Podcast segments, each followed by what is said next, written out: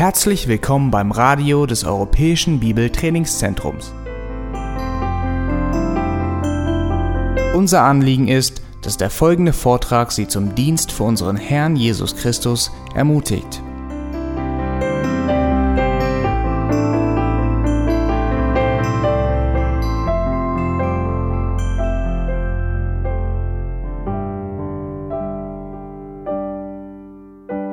Vor 26 Jahren, man höre und staune, habe ich im Rahmen meiner Bibelschulausbildung mal zwei Kommentare geschrieben. Und zwar einen über den Judasbrief und einen über den dritten Johannesbrief. Und der Judasbrief ist mir seitdem wirklich sehr ans Herz gewachsen.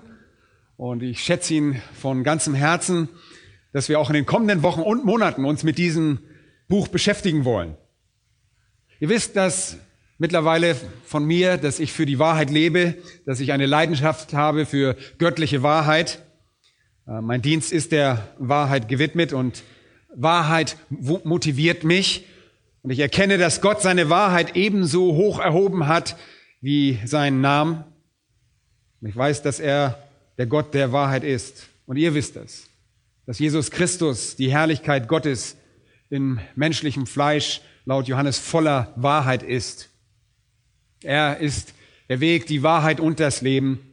Und Jesus sagte, die Wahrheit würde den Sünder von Sünde und Tod befreien. Die Bibel selbst wird das Wort der Wahrheit genannt. Jesus sagte zu seinem Vater, dein Wort ist Wahrheit. Und in der Schrift werden wir aufgefordert, Gott in Wahrheit anzubeten. Wir werden aufgefordert, der Wahrheit gehorsam zu sein, die Wahrheit zu lieben, treulich Recht zu üben und wahrhaftig in der Liebe zu sein, in der Wahrheit zu wandeln, wie wir in den Episteln von Johannes, äh, in dem ersten Johannesbrief auch gelernt haben, wahrhaftig zu lieben. Wir sind buchstäblich von der Wahrheit umgeben.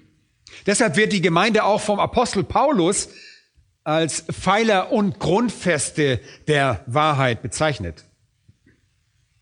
Wir sind dafür verantwortlich, diese Wahrheit aufrecht zu erhalten und uns für die Wahrheit einzusetzen, und zwar gegen alle Spekulation, die Wahrheit zu verkündigen oder gegen alle Spekulationen, die sich gegen die Kenntnis Gottes erheben, die dagegen vorgebracht werden.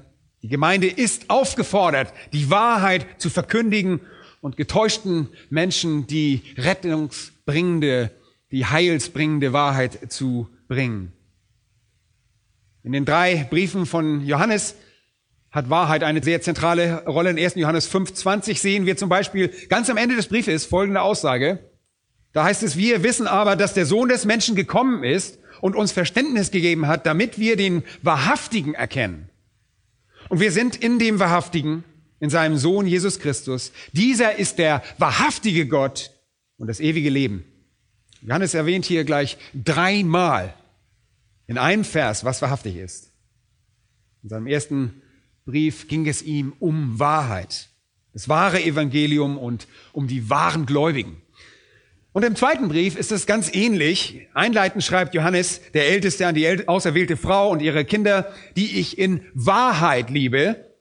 Und nicht allein ich, sondern auch alle, welche die Wahrheit erkannt haben, um der Wahrheit willen, die in uns bleibt und mit uns sein wird in Ewigkeit. Und dann Vers 4.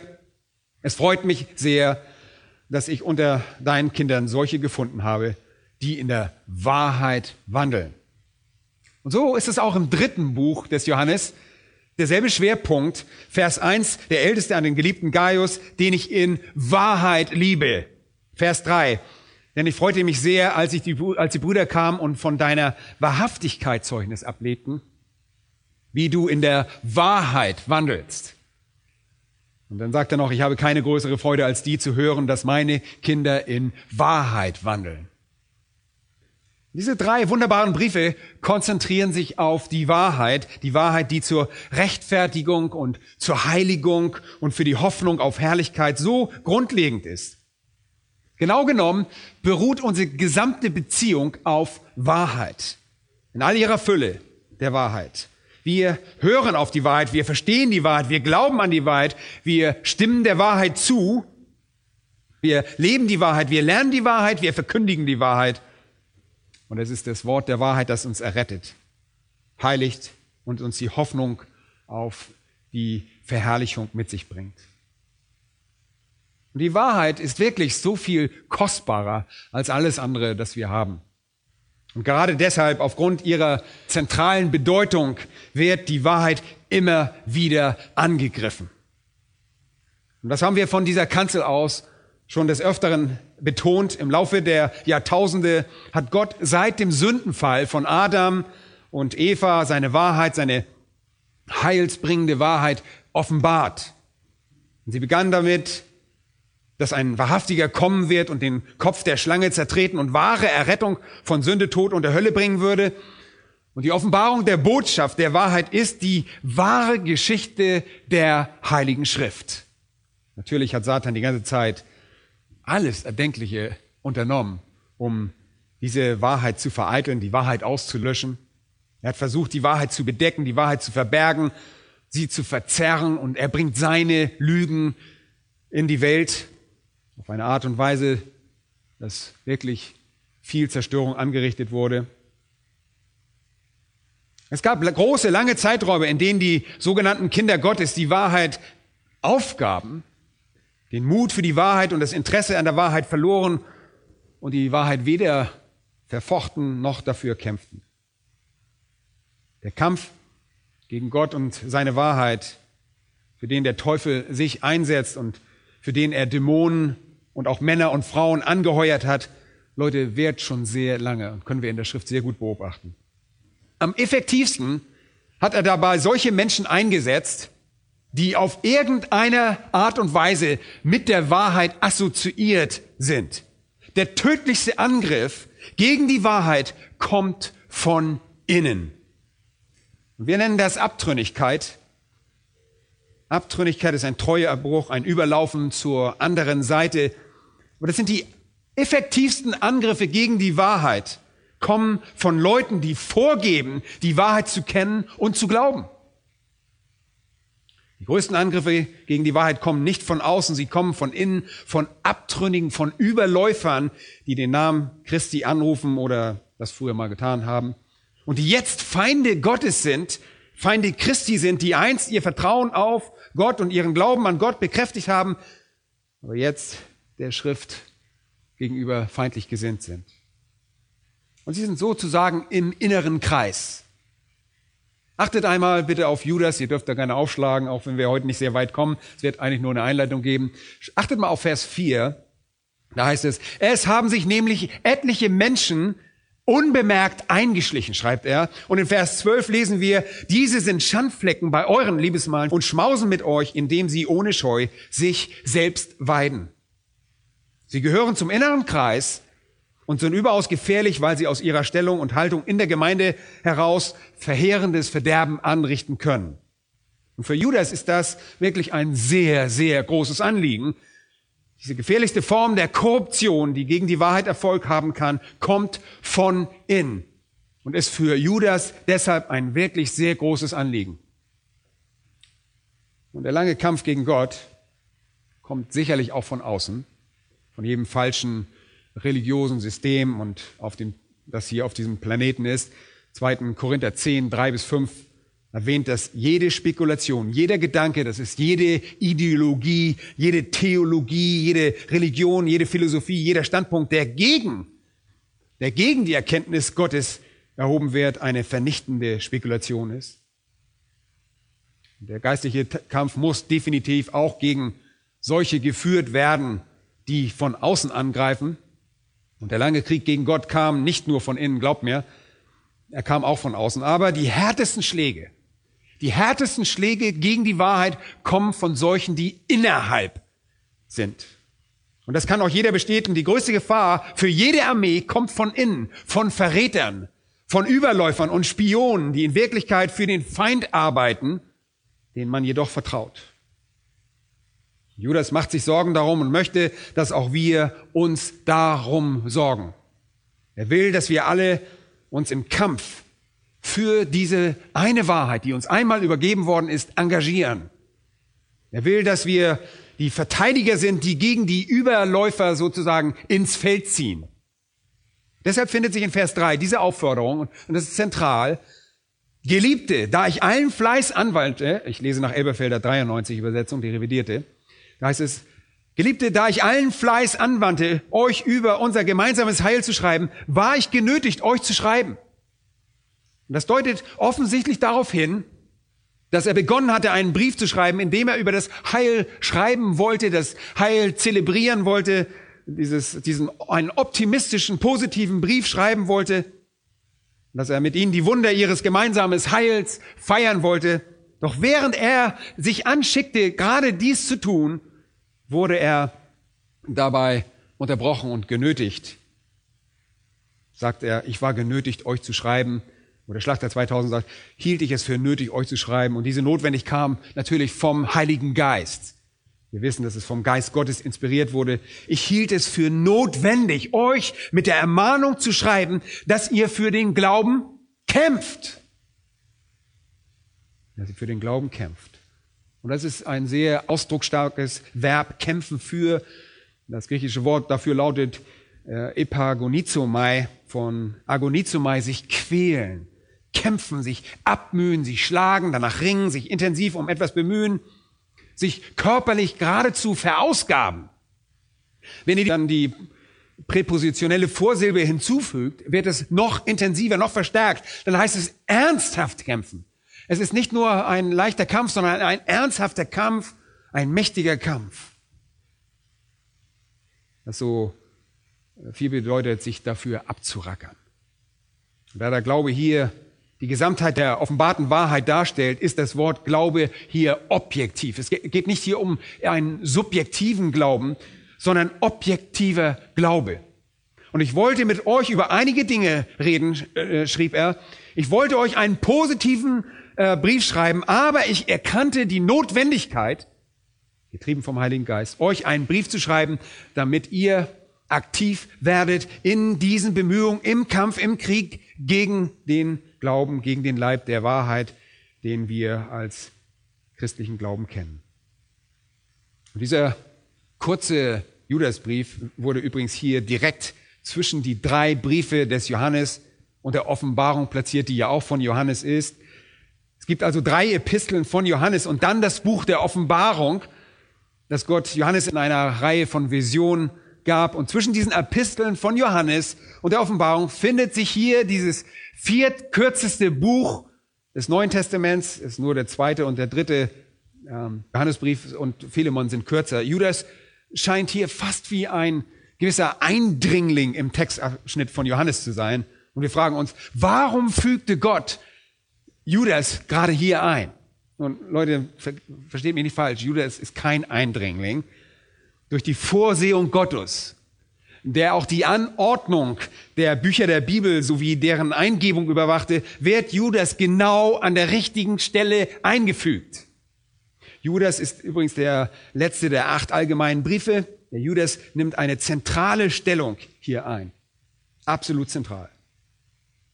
Wir alle wissen, dass die Offenbarung des Johannes den Schlusspunkt bildet, oder? Das, das wissen wir. Das ist uns bekannt, die Offenbarung ist das Ende. Alles wird im Buch der Offenbarung zum Abschluss gebracht und das Hauptaugenmerk der Offenbarung liegt auf der Apokalypsis. Das ist, äh, diese Apokalypsis ist dann diese Erscheinung, Wiederkunft unseres Herrn Jesus Christus. In vielen Bibeln wird das Buch der Offenbarung die Offenbarung des Johannes genannt. Andere betiteln es und meines Erachtens besser als die Offenbarung Jesu Christi. Und genau das ist sie auch. Sie ist die Offenbarung, die Johannes über die Offenbarung von Jesus Christus geben wird. Es ist die Apokalypsis von Johannes über die Apokalypsis von Jesus Christus. Wir wissen also, dass der Offenbarung nichts hinzuzufügen ist. Wenn wir am Ende der Offenbarung angekommen sind, wurde alles gesagt, was Gott sagen wollte. Ich weiß, heute sind da nicht alle mit einverstanden, kommen immer wieder mit neuen Offenbarungen, aber so ist es. Endet mit der Rückkehr Jesu Christi, seinem tausendjährigen Reich, an dessen Ende Jesus seinen letzten Aufstand von Satan und den Rebellen äh, niederschlägt. Die Erde und ihre Umgebung, das geschaffene Universum, wie wir es kennen, wird aufgelöst werden und existieren dann nicht mehr. Und es wird einen neuen Himmel und eine neue Erde geben, die den ewigen Zustand darstellen. Wir kommen also zum Ende. Wir wissen, dass die Offenbarung sich also auf die Wiederkunft Christi konzentriert. Aber warum wird Judas genau an dieser Stelle eingefügt? Und Johannes antwortet die Frage kurz vor dem Ende des Neuen Testaments. Leute, sagt er, ihr müsst verstehen, wie wichtig die Wahrheit ist. Johannes sagt, ähm, die Wahrheit ist sehr wichtig. Paulus hat gesagt, die Wahrheit muss gepredigt werden. Jakobus hat die Wahrheit gepredigt.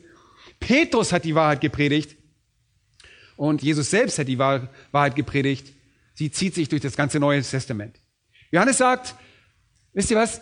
Ihr müsst genau wissen, dass diese Wahrheit wichtig ist. Ihr müsst an der wahren Lehre über Jesus Christus festhalten. Ihr müsst an dem wahren Maßstab für einen echten Gläubigen festhalten. Ihr müsst die Wahrheit leben, die Wahrheit lieben und in der Wahrheit wandeln. Das ist, was Johannes sagt. Und ihr müsst alle treu das tun, bis Jesus wiederkehrt. Und dann plötzlich taucht Judas auf und sagt im Prinzip Folgendes. Erwartet aber nicht, dass das leicht sein wird, diese Wahrheit zu leben. Erwartet nicht, dass es kampflos sein wird. Bevor Jesus wiederkehrt, wird es gewaltige, unerbitterliche und eskalierende Angriffe auf die Wahrheit geben. Wenn wir uns noch weiter mit dem Gesamtbild beschäftigen, sehen wir, dass der Beginn des Gemeindezeitalters in der Apostelgeschichte beginnt. Ja, wir nennen das die Geschichte der Apostel. Aber hier, dieses Buch guckt mehr, mehr zum Ende des Zeitalters hin und zeigt uns die Geschichte bis zum Ende hin. Und wir könnten das Buch Judas mehr als die, nicht die Apostelgeschichte, sondern die abtrünnigen Geschichte nennen. Die Geschichte der Abtrünnigen. Die Apostel beschreibt die Werke und Lehren von Männern Gottes, durch die der Herr seine Gemeinde zu bauen begann. Und der Judasbrief bezieht sich dagegen auf die Werke und Lehren der Abtrünnigen, die alles in ihrer Macht Stehende tun werden, um die Wahrheit bis zum Ende der Gemeinde zu terrorisieren. Judas ist übrigens das einzige Buch in der Bibel, das sich von Anfang bis zum Ende mit einer Diskussion der Abtrünnigkeit befasst. Ganz bis zum Ende des Gemeindezeitalters auch. Und somit sind diese 25 Verse gewissermaßen äh, der Vorhof der Offenbarung. Die Offenbarung beschreibt für uns, wie Christus wiederkehrt und alles zu Ende geht. Die Offenbarung beschreibt das Ende. Judas beschreibt den Kampf um die Wahrheit, der bis an dieses bittere Ende andauert. Und der Apostel Paulus gibt uns im zweiten Thessalonicher einen Hinweis darauf, dass diese Abtrünnigkeit sich immer weiter steigern wird, je näher die Wiederkunft Christi kommt. Er nennt sie sogar Apostasia, also den, das ist der Glaubensabfall schlechthin. Nun, das ist sicherlich noch nichts Neues für uns. Ihr kennt Jesu Worte aus dem ersten Buch des Neuen Testaments in der Bergpredigt in Matthäus 7 hören wir, dass Jesus zu diesem Thema Folgendes sagt. Hütet euch. Er sagt, hütet euch aber vor den falschen Propheten, die in Schafskleidern zu euch kommen, inwendig aber reißende Wölfe sind. An ihren Früchten werdet ihr sie erkennen. Hütet euch vor falschen Propheten. Und Jesus wusste, dass es sie bereits überall gab und dass sie auch in der Zukunft gegen die Wahrheit des Evangeliums auftreten würden. Und dann sagt er später in Matthäus Kapitel 16 nochmal Folgendes. Habt Acht und hütet euch vor dem Sauerteig der Pharisäer und Sadduzäer. Passt auf, habt Acht. Das wiederholt er noch einmal in Vers 11 und sagt dort ungefähr Folgendes. Habt Acht vor dem Sauerteig der Pharisäer und Sadduzäer. Sie scheinen mich zu repräsentieren. Es scheint so, als ob. Sie scheinen zu Gottes Reich zu gehören. Sie scheinen die besten Vertreter und Lehrer göttlicher Wahrheit zu sein. Aber habt Acht auf ihren Einfluss. Er verdirbt. Natürlich erinnern wir uns an die Worte aus Matthäus 24. Wir haben sie gerade erst beendet in Vers 11. Da heißt es, es werden viele falsche Propheten auftreten und viele verführen. Wisst ihr was? Jesus sprach diese Warnung immer wieder aus. Er sagte, denn es werden falsche Christusse und falsche Propheten auftreten und werden große Zeichen und Wunder tun, um, wenn möglich, sagt er, auch die Auserwählten zu verführen. Und dann sagt er, siehe, ich habe euch vorausgesagt. Und er sagte effektiv, es gibt sie jetzt schon. Es gibt sie jetzt schon. Hütet euch vor ihnen. Die sind hier. Es sind die Pharisäer und Sadduzäer. Und sie sind sehr gefährlich, weil sie behaupten, mich zu repräsentieren und die Wahrheit zu repräsentieren und mein Wort zu glauben. Und sie werden immer schlimmer und immer effektiver sein. Das hat Jesus gesagt. Und er warnte auch zu anderen Zeiten an anderen Textstellen der Evangelien genau vor derselben Sache. Wenn ihr dann in die Apostelgeschichte geht, und wir brauchen nur einen Vers herausgreifen, den wir häufig herausgreifen, aus der Apostelgeschichte Kapitel 20 und Vers 29 sagt Paulus, sagt er zu den Ältesten von Ephesus, denn ich weiß, dass nach meinem Abschied räuberische Wölfe zu euch hineinkommen werden. Das ist immer der Punkt, wo der große Kampf wirklich am gefährlichsten ist. Wenn ein Feind eindringt, wenn es ihm gelingt, in das Lager einzudringen, dann kann er wirklich sehr schlimme Verwüstung anrichten.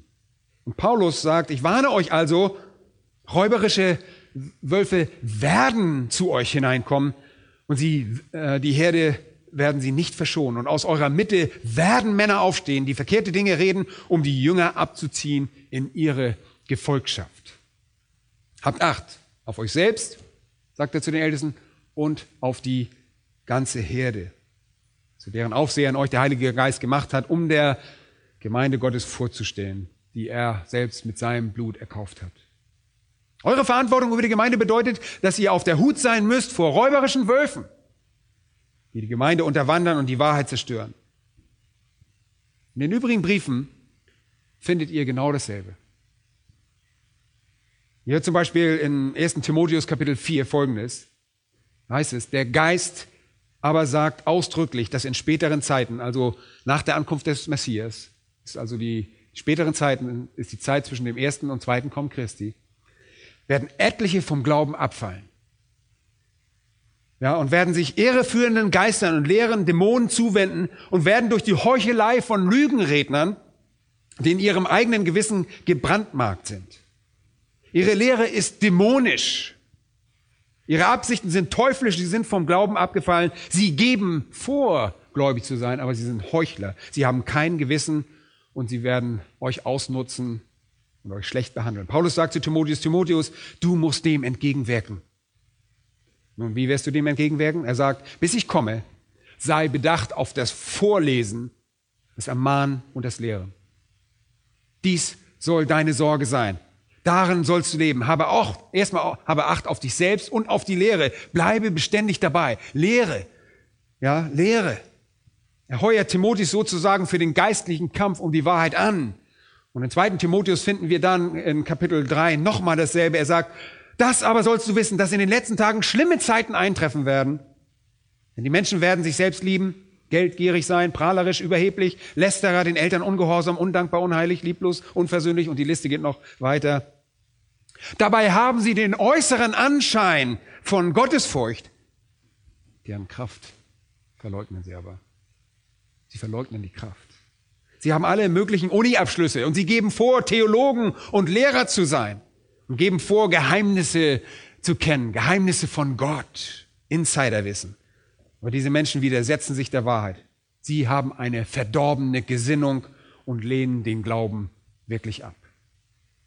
Und es ist nicht nur Paulus, der vor diesen Dingen warnt, sondern auch Petrus. Im zweiten Petrus sehen wir das gesamte Kapitel 2 und fast das ganze Kapitel 3 wo er von diesen Dingen spricht. Und auch Johannes warnt davor. In 1. Johannes 4 sagt er, glaubt nicht jeden Geist, sondern prüft die Geister, ob sie aus Gott sind.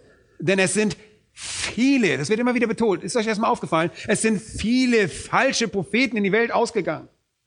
Und dann 2. Johannes Kapitel 2, Vers 7. Denn viele Verführer sind in die Welt hineingekommen, die nicht bekennen, dass Jesus Christus im Fleisch gekommen ist.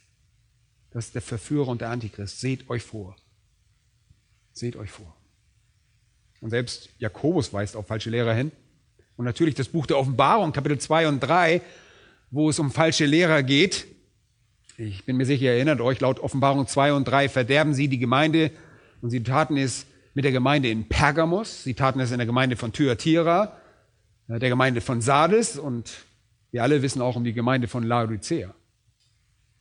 Gemeinden werden bis ans Ende des Gemeindezeitalters um die Wahrheit kämpfen müssen. Und ihr Lieben, der schrecklichste Kampf gegen die Wahrheit wird von ihnen kommen. All das wird immer wieder prophezeit und ohne den Brief von Judas wäre diese Entwicklung wirklich unvollständig dargestellt. All das könnte man mit dem Text aus Lukas Kapitel 18 und Vers 8 zusammenfassen. Lukas Kapitel 18 und Vers 8 fragte Jesus Folgendes, wenn der Sohn des Menschen kommt, wird er auch den Glauben finden auf Erden? Wenn der Sohn des Menschen kommt, wird er auch den Glauben finden auf Erden? Wirklich, das ist eine sehr erstaunliche Bemerkung. Die Welt wartete zu jener Zeit bereits Jahrtausende auf die Ankunft der, der fleischgewordenen Wahrheit. Die Welt wartete bereits seit dem Sündenfall darauf, dass Gott den Wahrhaftigen sendet. Die Welt wartete schon lange auf die Wahrheit und schließlich kommt die lebendige Wahrheit, der Herr Jesus Christus. Und er öffnet seinen Mund. Und aus seinem Mund kommt was? Die Wahrheit des Evangeliums, die heilbringende Wahrheit, die lang ersehnte und befreiende Wahrheit. Und was war die unmittelbare Reaktion darauf? Ablehnung. Ablehnung. All diese Jahrhunderte oder Jahrtausende vielmehr des Wartens und als diese Wahrheit dann kommt, wird sie abgelehnt. Wird sie abgelehnt. Die Wahrheit kommt in Christus Jesus und anfangs gibt es eine Reaktion wie in der Synagoge von Nazareth. Ich weiß nicht, ob ihr euch daran erinnert, wo die Männer einfach dachten, wow, sowas haben wir noch nie gehört. Ist ja erstaunlich. Aber noch vor Tagesende, vor Tagesende versuchten sie ihn dort zu töten. Das war die richtige Reaktion. Und in einem Mikrokosmos ist, ist das genau das, was in der Nation vor sich ging. Anfangs waren die Juden beeindruckt von dem, was, sie, was Jesus sagte. Sie fühlten sich zu seinen Lehren hingezogen. Aber noch bevor es vorbei war, forderten sie lautstark sein Blut.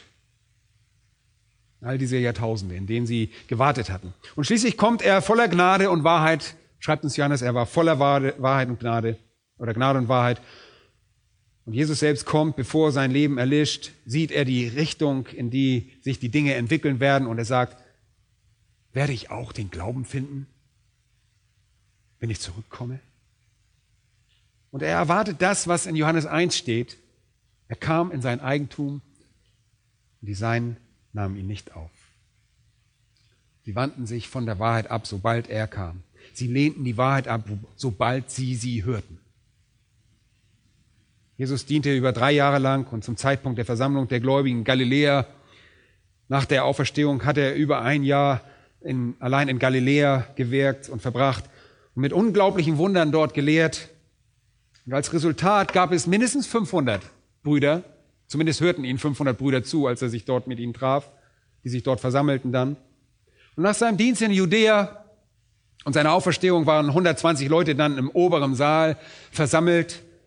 Mit zunehmender Gründung von Gemeinden und Gemeindewachstum begann diese dann auch abtrünnig zu werden. Das ist die Geschichte der Gemeinde.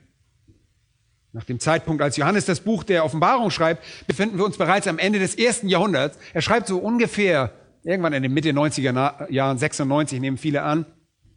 Und fünf der sieben Gemeinden in Kleinasien, die eine Brutstätte des apostolischen Dienstes durch Paulus gewesen waren, wo jene Gemeinden gegründet wurden, zeigten bereits die Zeichen des Abfalls vom Glauben. Und es waren wirklich nur zwei übrig, die Gemeinde von Smyrna und die Gemeinde von Philadelphia, die immer noch treu waren.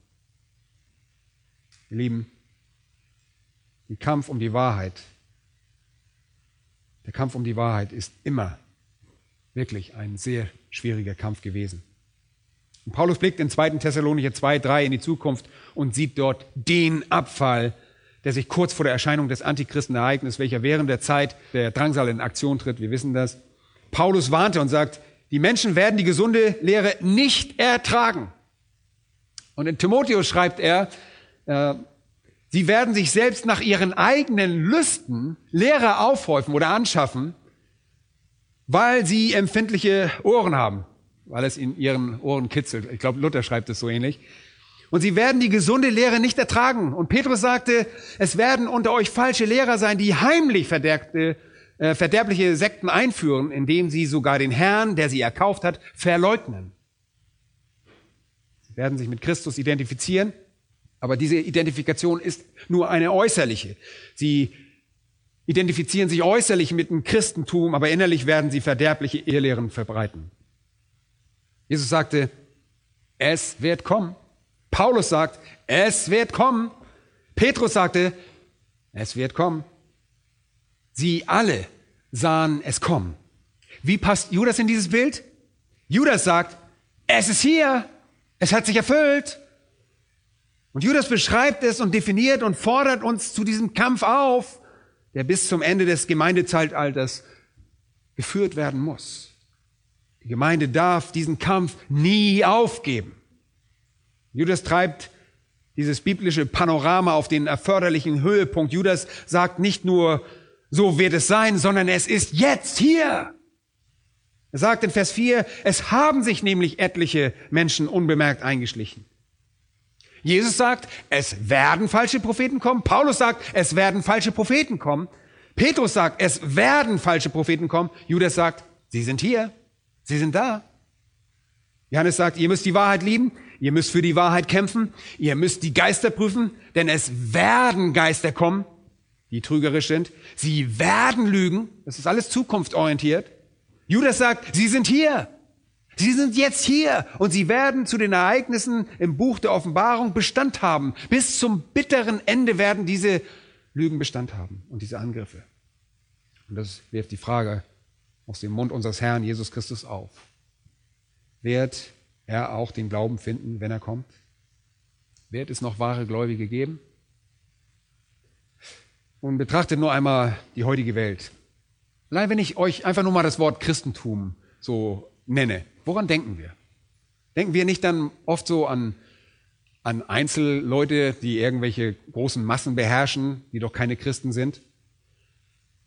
Das ist so, ne? Das Christentum wird als eine Religion heute definiert und verstanden, bei der die meisten Christen gar keine Christen sind. Das versteht ihr, oder? Ja, christliches Abendland, christliche, was weiß ich nicht alles, haben wir schon drüber gesprochen. Wird definiert als christlich. Aber die meisten sind nicht gläubig. Andererseits gibt es immer wieder kleine Gruppen von Menschen, die bereit sind, wirklich für den Glauben zu kämpfen. Traurig ist nur, dass wir uns an die Tatsache gewöhnt haben, dass andere Evangelikale uns in unserem Kampf unterstützen, aber jetzt ziehen sie sich langsam aus diesem Kampf auch zurück und verbünden sich mit Nichtchristen und nennen diese Nichtchristen dann auch noch Christen. Das ist ein Dilemma. Deshalb sagt Judas, Sie sind hier, Leute. Sie sind nicht irgendwann, werden nicht irgendwann kommen, sie sind hier. Sie kommen nicht irgendwann, sie sind hier. Sie waren bereits da, als er das schrieb und glaubt mir, sie sind jetzt nicht nur auch bei uns hier, sondern auch schlimmer als je zuvor. Denn böse Menschen werden zunehmend zu schlimmeren fortschreiten. Das sagt Paulus im zweiten Timotheus. Die Abtrünnigkeit eskaliert immer weiter. Je länger dieses Christentum auf der Welt existiert, desto verderblicher wird es im Inneren.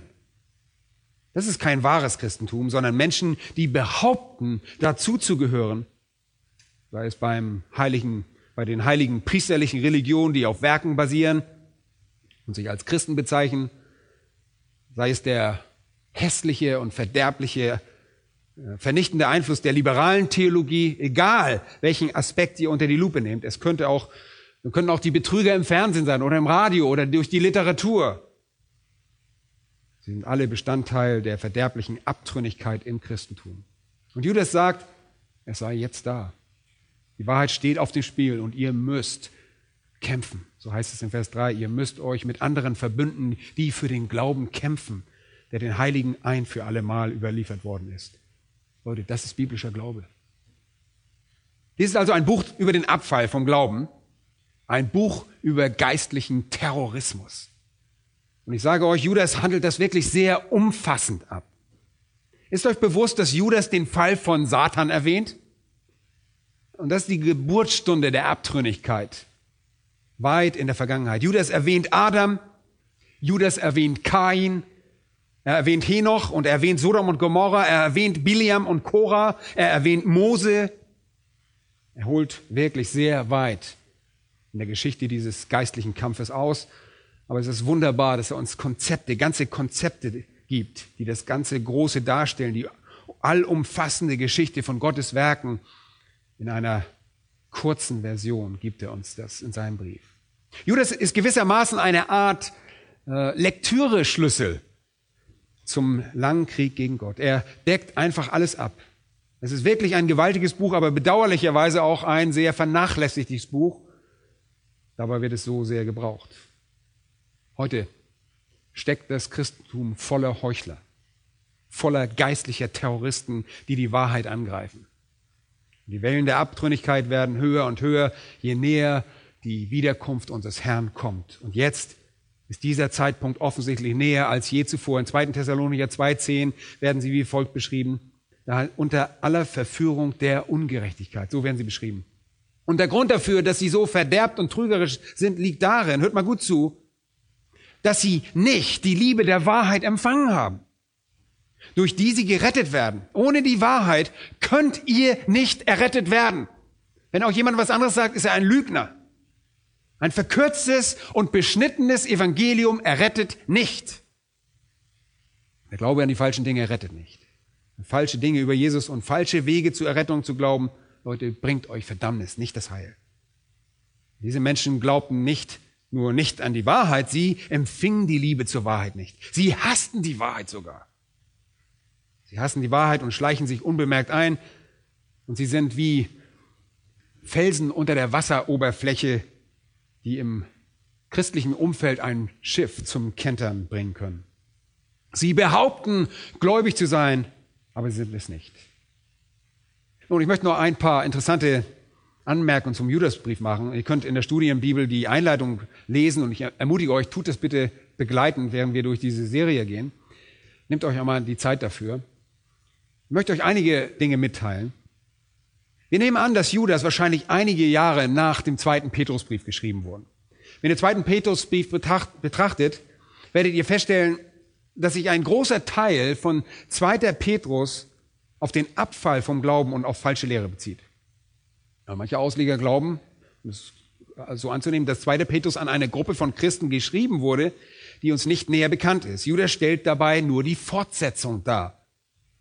Er hat an dieselbe Gruppe geschrieben. Und die beiden Bücher stehen in einem sehr engen Zusammenhang. Petrus sagt, bereitet euch vor, es wird kommen. Bereitet euch vor, die Spötter und die falschen Lehrer, sie werden kommen. Zum Beispiel 2. Petrus 3,3 heißt es, da sollt ihr vor allem das erkennen, dass am Ende der Tage Spötter kommen werden. Sie werden kommen. Petrus sagt, sie werden kommen. Er beschreibt sie sehr anschaulich in Kapitel 2. Aber auch das liegt in der Zukunft. Kapitel 2,1 heißt, es gab aber auch äh, falsche Propheten unter dem Volk, wie auch unter euch falsche Lehre sein werden. Und er blickt erstmal ins Alte Testament zurück und stellt fest, früher gab es falsche Lehrer. Und er sagt, auch in der Zukunft werden sie unter euch sein und in Erscheinung treten. Vergesst nicht, dass Petrus nach Meinung der meisten Gelehrten wahrscheinlich im Jahr 68 nach Christus geschrieben worden ist, vor der Zerstörung von Jerusalem, sonst hätte er sie mit Sicherheit auch erwähnt. Und er befindet sich damit in der Anfangszeit der Gemeinde. Das gute 30 Jahre vorher ist unser Herr Jesus Christus davongegangen und Gemeinden sind gegründet worden. Und Petrus sagt, die falschen Lehrer, sie werden kommen. Sie kamen in der Vergangenheit und sie werden auch künftig kommen und sie werden heimlich zerstörerische Ehelehren einführen. Und das tun sie immer. Sie unterwandern, sie kommen hinein, sie verderben, sie verderben theologische Hochschulen, Seminare, sie verderben die Literatur, Sie verderben äh, christliche Institutionen. Sie verschaffen sich Zugang zu den Medien. Sie tun in der Gemeinde alles in ihrer Macht Stehende, um die Wahrheit zu vernichten. Sie sind wirklich geistliche Terroristen. Petrus sagt, sie werden es tun und viele werden ihre Sinneslust folgen. Und wegen ihnen, hört mal gut zu, wird der Weg der Wahrheit verleumdet. Der Weg der Wahrheit, das Evangelium. Leute, es geht hier um die Wahrheit. Sie tun es aus Habgier. Und er fährt mit einer Beschreibung ihrer Charakterzüge fort. Und all das werden wir sehen, sagt er. Und wir werden das auch sehen, wenn wir zwischen äh, Petrus und Judas hin und her wechseln. Aber es geht darum, dass Petrus im Jahr 68 oder 69 schrieb und sagt, sie werden kommen. Sie werden kommen. Judas schrieb kurz danach, nach dem zweiten Petrus, vielleicht unmittelbar vor der Zerstörung, jedenfalls noch vor 70 nach Christus, schreibt er, um zu sagen, Sie sind hier, Sie sind hier. Petrus sagt, Spötter und falsche Lehrer werden kommen. Judas sagt, Sie sind hier. Und die Gemeinde, Leute, muss das wissen. Wir müssen uns darüber bewusst sein. Ihr könnt nicht einfach irgendjemanden oder alle Menschen akzeptieren, die behaupten, Christen zu sein. Wisst ihr was? Judas ist nicht eine überflüssige Wiederholung. Judas ist die Ergänzung, ist die Erfüllung von zweiten Petrus. Und die Abtrünnigkeit hat begonnen und sie wird sich fortsetzen und zunehmen, bis unser Herr zurückkehrt. Wenn ich mich für die Wahrheit einsetze und für die Wahrheit kämpfe, wenn ich die Wahrheit verfechte, wenn ich mein Leben um der Wahrheit willen opfere und ihr dasselbe tut, dann tun wir das, weil wir dem dritten Vers aus dem Judasbrief nachkommen, ernsthaft für den Glauben zu kämpfen. Leute, es ist heute wirklich so schwer, Mitstreiter zu finden. So schwierig. Wir stellen fest, dass wir Teil einer immer kleiner werdenden, schrumpfenden Armee sind. Früher hatte man den Eindruck, dass es viele, ich hatte wirklich den Eindruck früher, dass ich viele Kämpfer an meiner Seite hatte. Heute muss man beobachten, dass Leute, von denen ich einst dachte, sie würden an unserer Seite kämpfen, diese Einstellung allmählich aufgeben. Und das ist sehr traurig. Heute als Gemeinde tragen wir die Verantwortung in dieser Generation, eine Generation zu erziehen, die die Wahrheit an die nächste Generation überliefert, während der Abfall sich zunehmend mehr ausbreitet. Petrus spricht davon als ein zukünftiges Ereignis, Judas spricht davon in der Gegenwart. Haben wir das verstanden? Wir werden diese Parallelen zwischen den prophetischen Worten von Petrus und Judas auch noch sehen, wenn wir weiter im Text vorankommen. Nach allen Beobachtungen glauben wir, dass Judas gleich nach 2. Petrus unmittelbar vor der Zerstörung des Tempels 70 nach Christus geschrieben wurde. Und dieses Buch ist von großer Bedeutung für uns und deshalb fühle ich mich immer wieder wirklich zu diesem Buch hingezogen.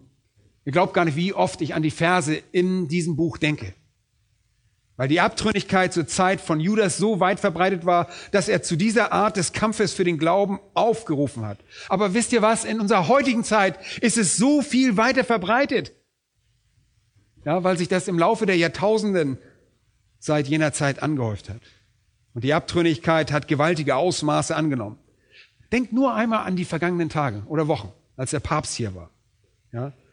Und das Christentum wurde in, äh, hat sich so als etwas manifestiert, als wäre es wirklich total am Leben in Deutschland.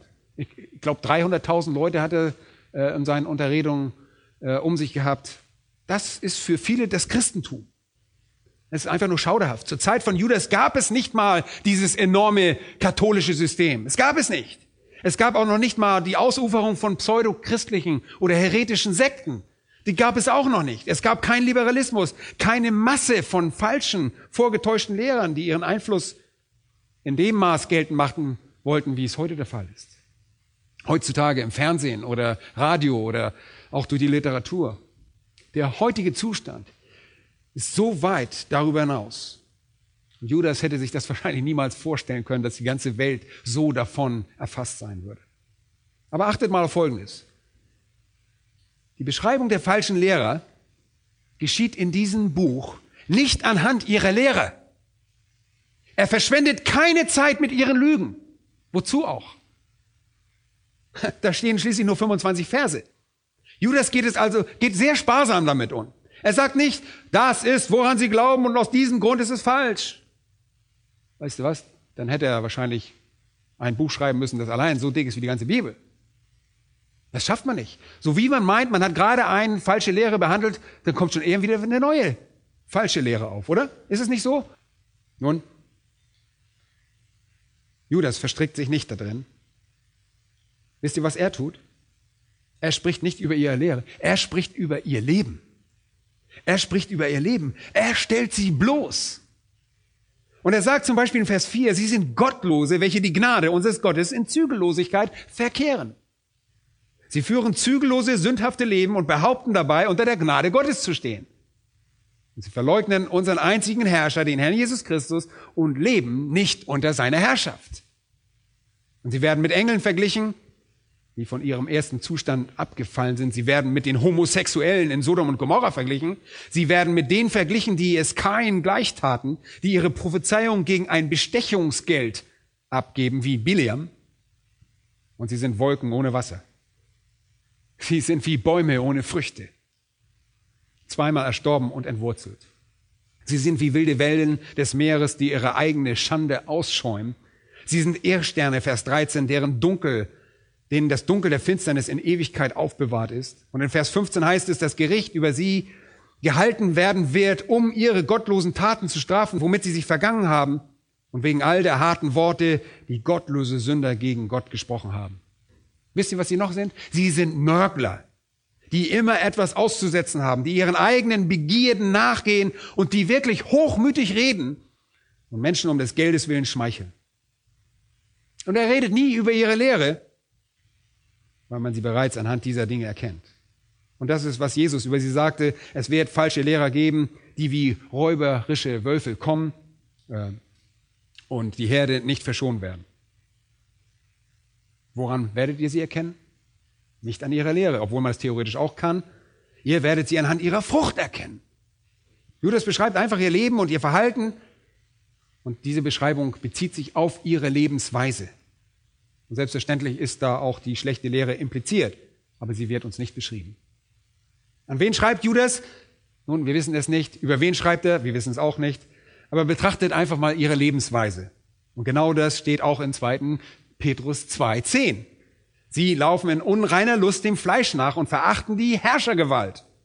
Vers 12. Sie sind wie unvernünftige Tiere, von Natur zum Fang und Verderben geboren, lästern über das, was sie nicht verstehen. Sie sind einfach verdorben. Vers 18 geht es um hochmütige Rede, um eitle Worte. Sie locken mit fleischlichen Lüsten und Sinnesfreuden. Und Vers 19 heißt es, sie sind Sklaven des Verderbens. Und sie werden von allen möglichen Dingen versklavt. Materialismus, Sex, alles, was versklaven kann. Und deshalb ist das eine sehr wichtige Wahrheit. Es ist wichtig, dass wir ernsthaft für den Glauben kämpfen. Während wir uns gemeinsam, also durch diesen Brief arbeiten, werden wir sehen, wie Abtrünnige bloßgestellt werden und wie wir aufgerufen werden, die Wahrheit zu verteidigen. Nun, ich möchte euch wenigstens ein Wort auslegen heute, und zwar den Namen Judas. Ähm, nicht, dass ihr sagt, wir haben ja gar nichts von dem Text behandelt. Eine, ich habe gesagt, es ist eine Einleitung. Aber Judas wollen wir uns mal anschauen. Judas ist im, im äh, hebräischen Juda und im griechischen heißt das Wort Judas.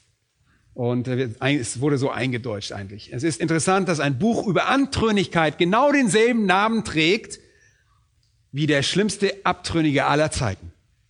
Und der Name des Autors ist Judas und äh, für mich ein unangenehmer Name. Oder habt ihr, Entschuldigung, vielleicht habt ihr ein Kind nach diesem Namen benannt. Hat, hat jemand einen Sohn, der Judas heißt? Ja. Äh, wir haben da alle unseren Unbehagen dabei. Warum? Weil er, weil der Judas Ischariot wirklich ein großes Stigma hinterlassen hat. Und wir bringen diesen Namen eigentlich mit Judas Ischariot mehr zusammen. Und wir sollten es eigentlich mit diesem Mann tun. Und dann würde er eigentlich mehr positives Licht bekommen, oder? Aber dieser Mann heißt Judas und Gott in seiner wunderbaren Gnade hat einen Mann auserwählt, der denselben Namen trägt, um eine Epistel über Abtrünnigkeit zu schreiben, illustriert durch den schlimmsten Abtrünnigen aller Zeiten, Judas Ischariot. Und das ist hier ein ganz anderer Mann.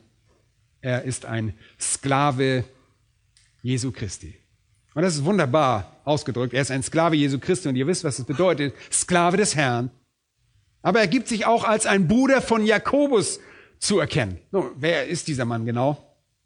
Es gibt eine ganze Reihe von Männern mit dem Namen Judas im Neuen Testament, mehrere. Zwei davon sind Apostel. Dann gibt es Judas Ischariot und Judas nicht der Ischariot. Erinnert euch an den Mann? Es gibt noch andere. In Apostelgeschichte 9.11 gab es einen Judas aus Damaskus und dann gibt es den Judas Barsabas, ein führender Mann in der Anfangszeit der Gemeinde und brachte gemeinsam mit Silas die Entscheidung von dem Jerusalemer Konzil nach Antiochia.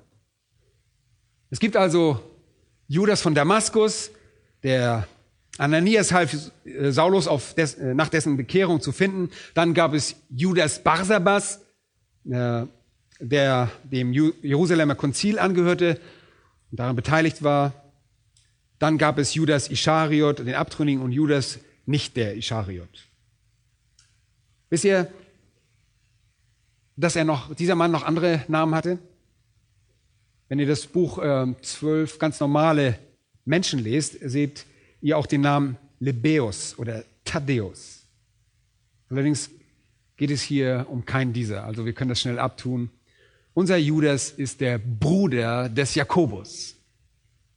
Wer ist dieser Jakobus? Jakobus ist der Halbbruder unseres Herrn. Das bedeutet, Maria und Josef waren die Eltern der Halbbrüder von Jesus. Wir nennen sie so, weil Josef war nicht der Vater von Jesus. Jesus war also nur ein Halbbruder, weil er von einer Jungfrau, von der Jungfrau Maria geboren wurde. Aber wenn ihr einmal Matthäus Kapitel 13, Vers 55 aufschlagt, werdet ihr dort feststellen, dass Maria die Mutter von Jesus war und seine Brüder waren Jakobus, Joses, oder manchmal steht auch Josef, Joses, Simon und Judas heißen. Jakobus, Joses, Simon und Judas. Wir wissen also, er hatte Halbbrüder. Und dieser Jakobus ist ein Halbbruder unseres Herrn.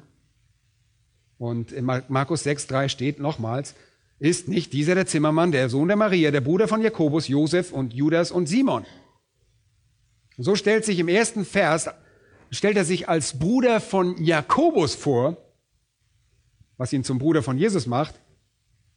Hört mal, was äh, über ihn gesagt wird in Galater, über diesen Jakobus, in Galater 1,19 schreibt. Ich sah aber keinen anderen, sagt Paulus, denn der Apostel nur Jakobus, den Bruder des Herrn.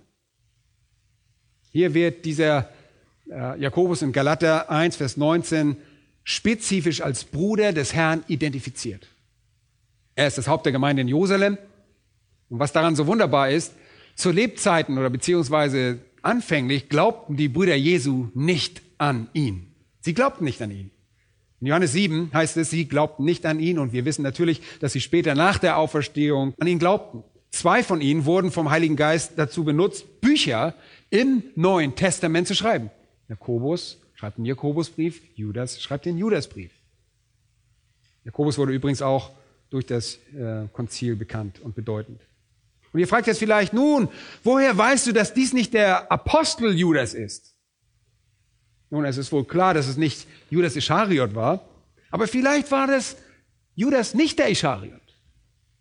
Und woher weißt du das? In Vers 17 lesen wir, schaut mal, in Judas 1,17 heißt es, ihr aber Geliebte erinnert euch an die Worte, die im Voraus von den Aposteln, unserem Herrn Jesus Christus, gesprochen worden sind.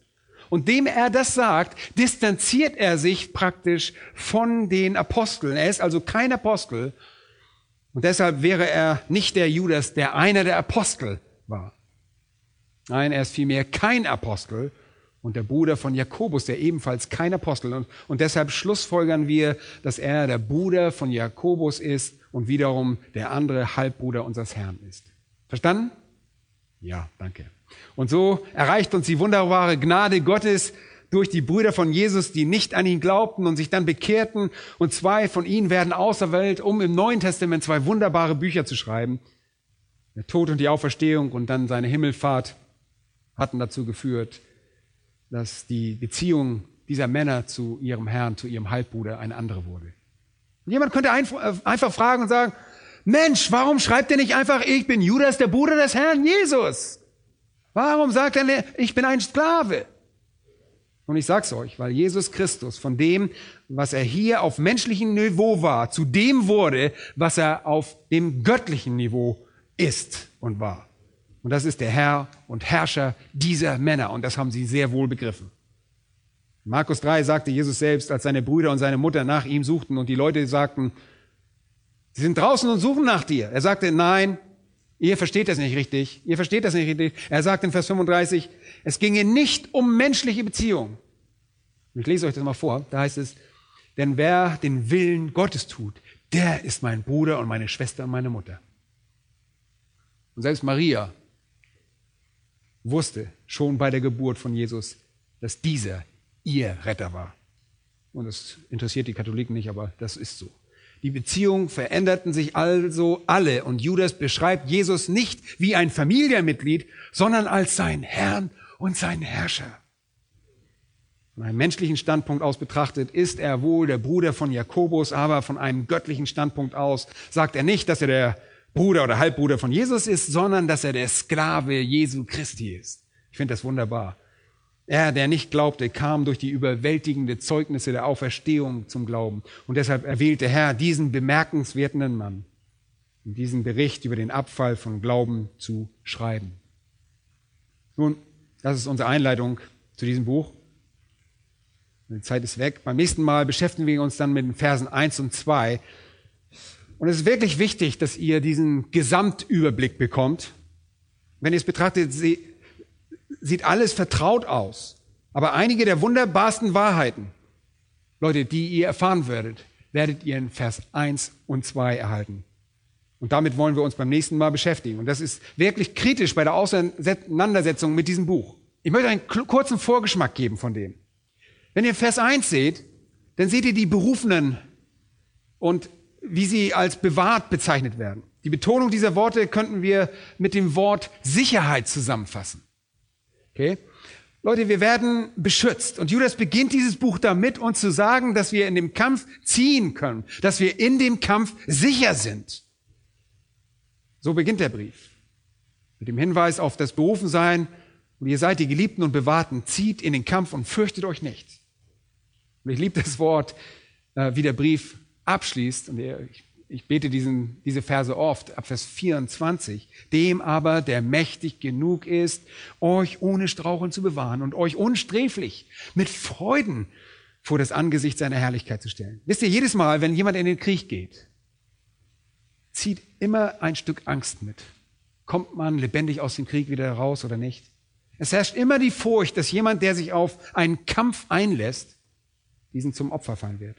Judas dagegen, er beginnt gleich von Anfang an und endet mit der Tatsache, dass ihr in diesem Kampf nicht zu einem Opfer werden könnt. Ist das nicht wunderbar, in den Krieg zu gehen und zu sagen, wir kommen da heil wieder raus? Und das werden wir nächstes Mal ansehen. Damit werden wir uns nächstes Mal befassen mit unserer sicheren Stellung. Wir kämpfen und wir können nicht verlieren. Wir mögen mal stolpern, aber wir verlieren nicht. Wir ziehen in die Schlacht und können kein Opfer des Konfliktes werden.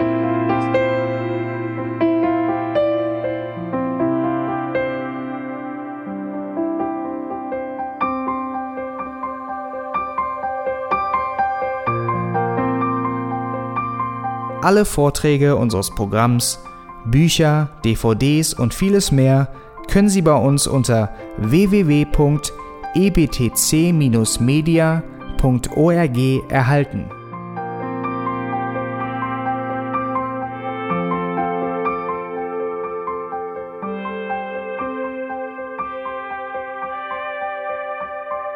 Radio Neue Hoffnung ist frei und ohne Werbung nur aufgrund Ihrer Spenden möglich. Wenn Sie weitere Informationen dazu finden möchten, wie Sie Radio Neue Hoffnung unterstützen können, besuchen Sie die Webseite www.rnh.de.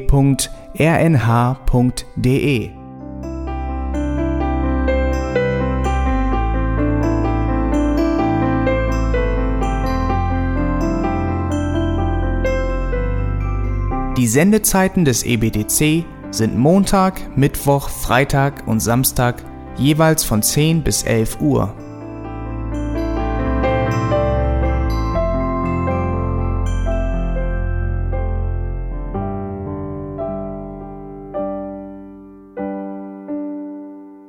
Sie finden uns im Internet unter www.auslegungspredigt.org. Eine E-Mail können Sie uns senden an radio@auslegungspredigt.org. Telefonisch erreichen Sie uns unter 0049 30 60 988 610. Unsere Postanschrift ist EBTC Havelländer Ring 40 in 12629 Berlin, Deutschland.